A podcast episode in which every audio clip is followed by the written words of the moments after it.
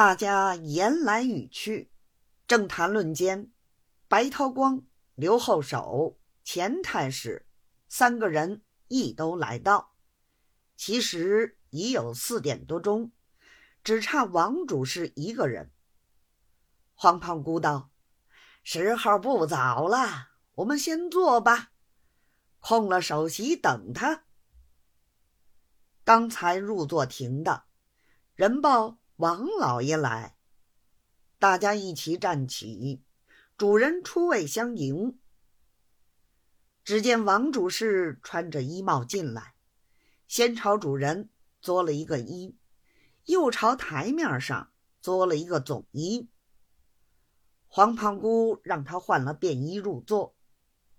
在席的人，王主席只认得钱太史。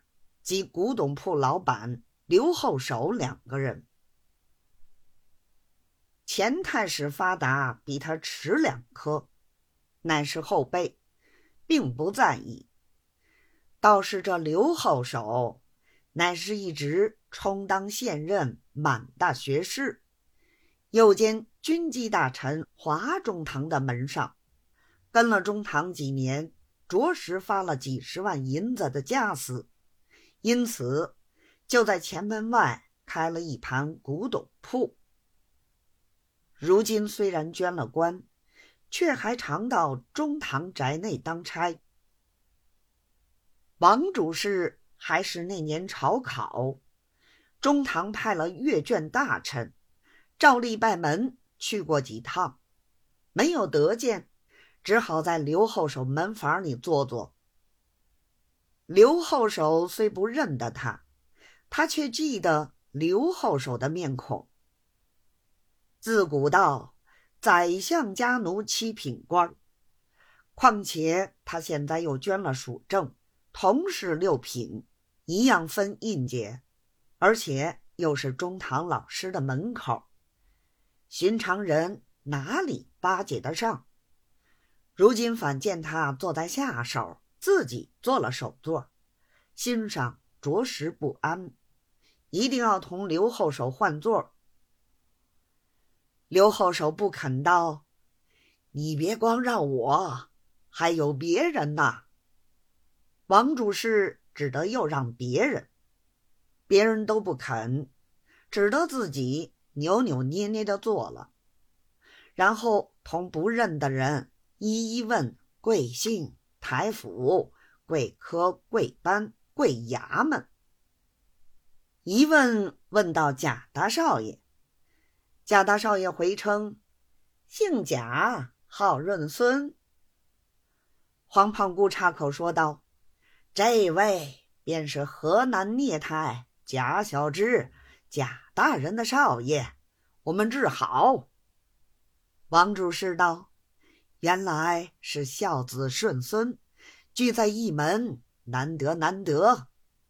跟手又问贵科，贾大少爷涨红了脸，回答不出。黄胖姑只得又替他说道：“这位贾观察，乃是去年镇捐案内保国道班，今年合工合龙，又蒙合台。”保了宋部引荐，他老大人官声甚好，早已简在地心。将来润翁引荐之后，指日就要放缺的。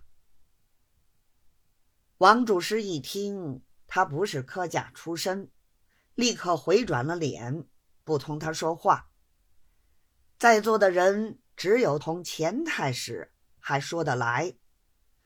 王占科乃是树长散的主师，钱运通乃是心术长，所以钱运通见了王占科，竟其口口声声老前辈，自称晚生。王主事却是直受不辞，非凡得意。不料谈了半天，刘后手忽然问王主事道。王老爷，你好面善，我们好像在哪里会过？一句话问住了，王主事羞得满脸通红，歇了半天，才答道：“后翁，你真是贵人多忘事。兄弟那年朝考下来，三次到中堂老师那里去叩见，回回都坐在后翁的屋子里，怎么就忘记了？”刘后手道。莫怪莫怪，我们中堂每日找他的人可不少，咱哪里记得许多？不要说别的，外甥石缺翻孽来过几次，我还记不清他的名字，何况……说到这里，不往下说了。黄胖姑。赶忙打岔道：“这位王大哥乃是刑部主事，贵州司行走，当差很勤。